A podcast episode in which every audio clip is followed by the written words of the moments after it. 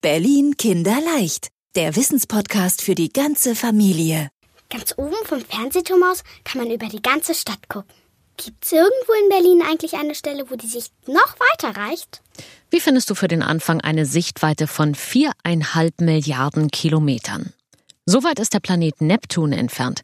Und wenn du dahin mal rüber gucken willst, dann gehst du zu Stefan Gotthold.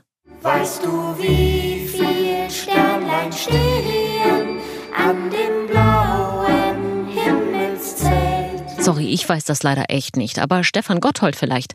Er ist Wissenschaftler an der Archenhold-Sternwarte im Treptower Park und kümmert sich dort um neugierige Fragensteller wie dich. Er wartet auf uns im Raum hinterm Mond. So heißt er ein Zimmer hier in der Sternwarte, das hinter einer riesigen Mondlandkarte versteckt ist. Stefan Gotthold will uns heute das tollste Gerät der Sternwarte zeigen. Das ist nämlich ein Rekordhalter. Nicht nur in Berlin, sondern weltweit. Das längste bewegliche Linsenfernrohr, das es gibt. Es hat sogar einen hochoffiziellen wissenschaftlichen Namen, großer Refraktor. Wow. Ist das ein Wunderwerk der modernen Technik, Herr Gotthold? Nee, das ist sogar sehr alt. 1896 von Friedrich Simon Archenhold hierher gebaut in die Sternwarte im Zuge einer Gewerbeausstellung. Also sowas ähnliches wie eine Weltausstellung gab es hier. Und alle anderen mussten ihre Sachen wieder abbauen, nur das Fernrohr ist übrig geblieben davon. Also nicht nur das längste, sondern auch ein wichtiger Bestandteil im Treptower Park. 123 ähm, Jahre alt und bis heute eben noch in Benutzung. Und in Benutzung heißt in Bewegung. Aber das Fernrohr ist stolze 21 Meter lang und 130 Tonnen schwer, also schwerer als 10 BVG-Doppeldeckerbusse. Diesen Koloss bewegt Stefan Gotthold aber nicht mit seinem Bizeps. Sondern? Mit drei kleinen Knöpfen. Ähm, zum Bewegen brauche ich tatsächlich auch nur eine einzige Person. Das machen wir am Wochenende häufiger, um mal zu zeigen, wie sich so ein langes Rohr bewegt. Das ist sehr imposant. Da ziehen die Besucher schon gern mal den Kopf ein, wenn es recht nahe kommt. Und jetzt im Winter gibt es in der Sternwarte sogar Veranstaltungen, wo man durchs Rekordfernrohr auch mal durchgucken kann. Und dann beobachtet man bei klarem Himmel tatsächlich dann auch die interessanten Objekte wie Planeten oder tatsächlich den Mond oder auch mal eine Galaxie oder einen Kugelsternhaufen. Das kann man natürlich dann damit beobachten und hat da ein ganz besonderes Erlebnis mit der Maßgabe, dass es halt klaren Himmel geben muss. Das ist jetzt aber nicht nur so ein Schwenk über den Himmel mit Sterne zählen, oder? Schließlich heißt es ja. Der Weltraum. Unendliche Weiten. Unendliche Weiten? Reicht das Fernrohr denn so weit? Also dadurch, dass es so lang ist, ist das Gerät tatsächlich sogar am besten geeignet, Mond und Planeten zu beobachten. Da spielt eben diese Länge eine Rolle. Wir nennen sowas Brennweite. Dadurch können wir eben sehr hoch vergrößern, ähm, brauchen aber auch viel Licht. Also wenn wir ferne Galaxien beobachten möchten, dann reicht das Fernrohr bis zur Andromeda-Galaxie noch. Das sind dann 2,5 Millionen Jahre weit von der Zeit her oder von der Distanz 2,5 Millionen Lichtjahre weit. Die Andromeda kann man damit noch gut beobachten. Für andere Himmelsobjekte verwendet man tatsächlich nicht lange Fernrohre, sondern große.